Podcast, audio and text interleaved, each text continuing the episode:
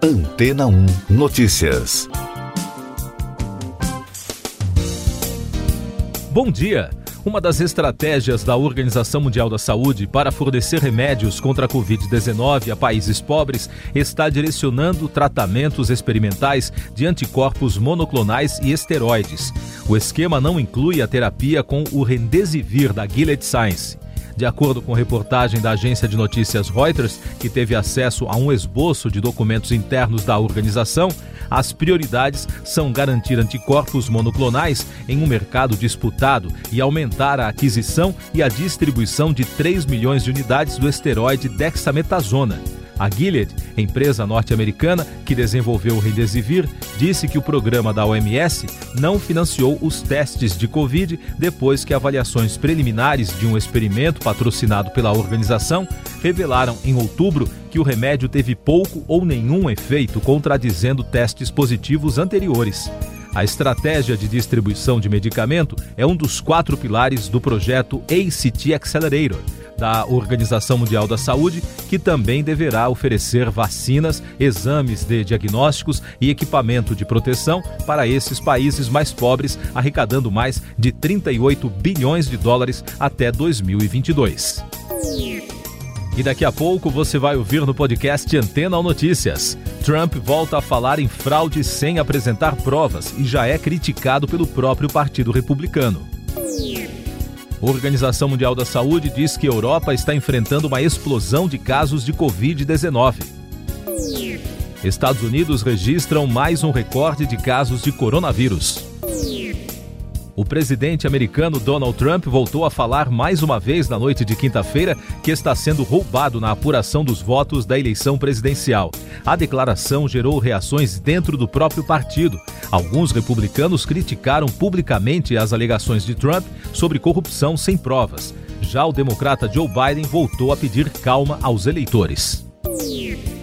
A segunda onda da pandemia.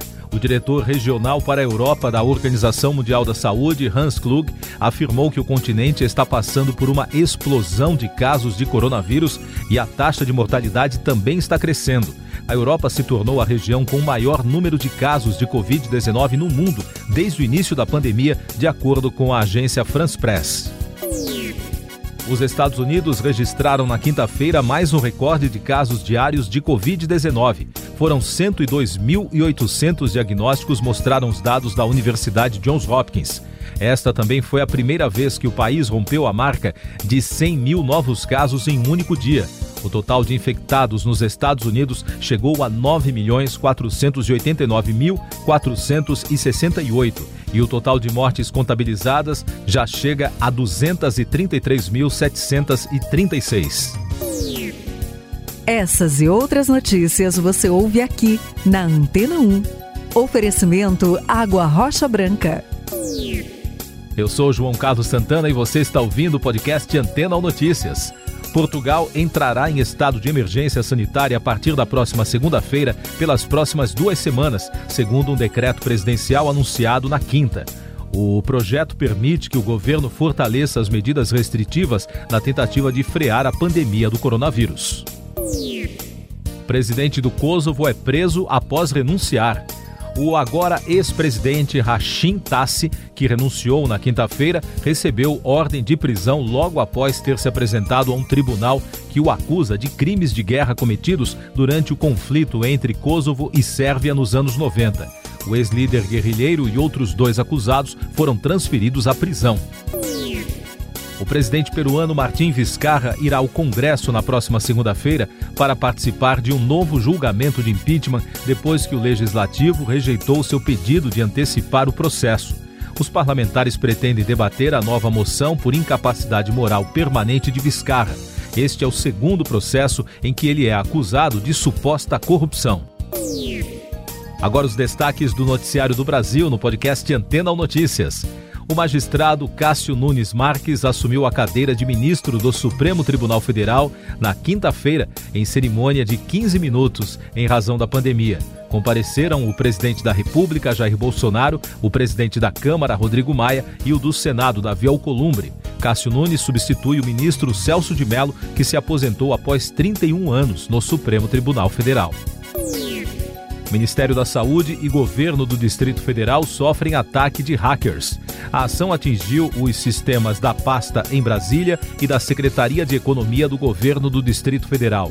O problema foi notado no início da manhã de quinta-feira e até o momento não se sabe se esses ataques têm relação com a invasão do sistema do Superior Tribunal de Justiça na última terça. O Ministério da Saúde afirmou que está apurando o caso e o governo do Distrito Federal informou que não houve sequestros de dados.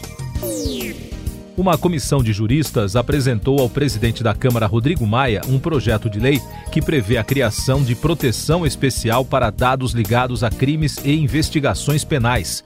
Entre outras medidas, o texto estabelece a criação de uma unidade especial vinculada ao Conselho Nacional de Justiça para garantir a segurança das informações.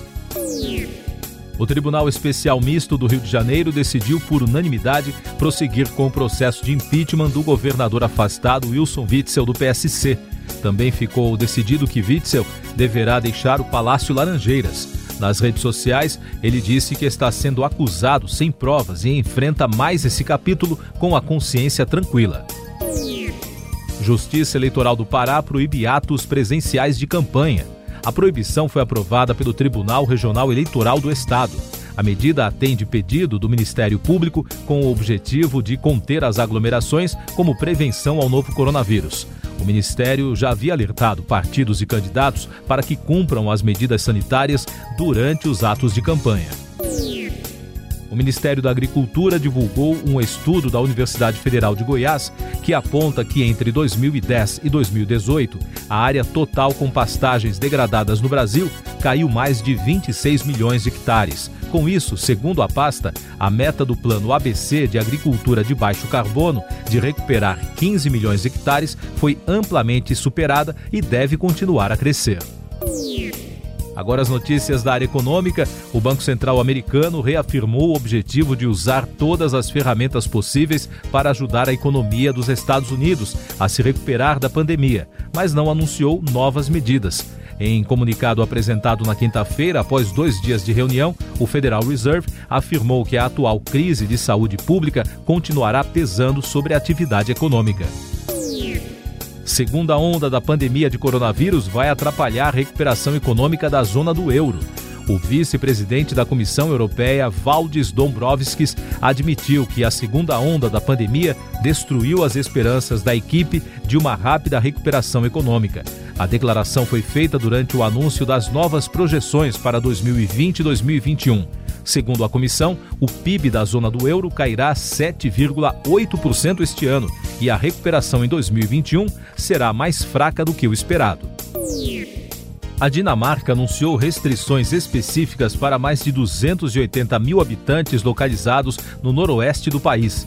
A estratégia é uma tentativa de impedir novos contágios de uma mutação do coronavírus proveniente de visons, que poderia, segundo Copenhague, ameaçar a eficácia de uma futura vacina. Bares e restaurantes deverão fechar e os transportes públicos serão interrompidos. Na quarta-feira, o governo dinamarquês anunciou o sacrifício de todos os visons do país. São mais de 15 milhões de animais após pesquisadores descobrirem uma mutação transmissível ao ser humano e que foi identificada em 12 pessoas, 11 delas habitantes dessa região. O governo da Colômbia recebeu duras críticas após eliminar a exigência de testes de Covid-19 para viajantes que chegam do exterior em meio a uma nova explosão de infecções pelo mundo.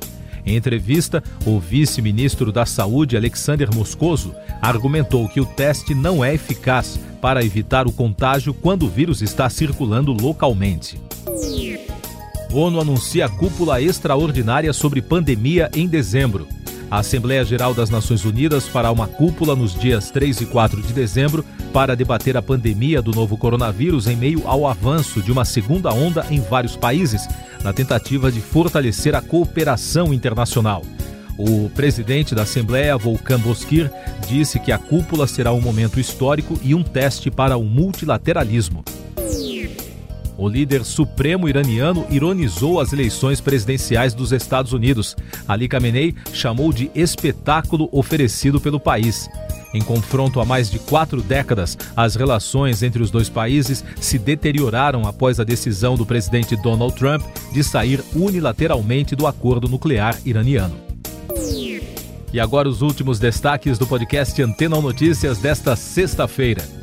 O porta-voz do Partido Boliviano, Mas Sebastião Michel, disse em entrevista coletiva nesta sexta-feira que o presidente eleito Luiz Arce sofreu um atentado em La Paz na noite de quinta. Segundo ele, uma dinamite explodiu em frente à sede do comitê de campanha do partido.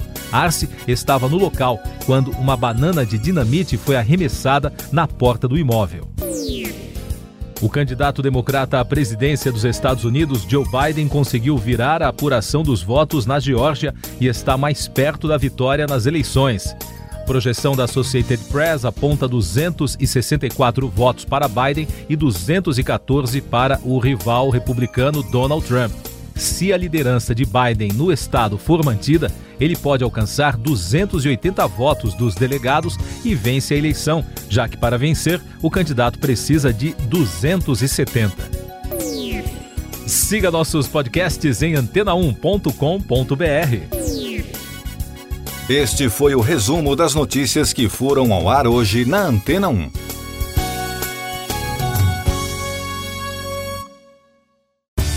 Depois de tanto conteúdo legal, que tal se hidratar com água rocha branca?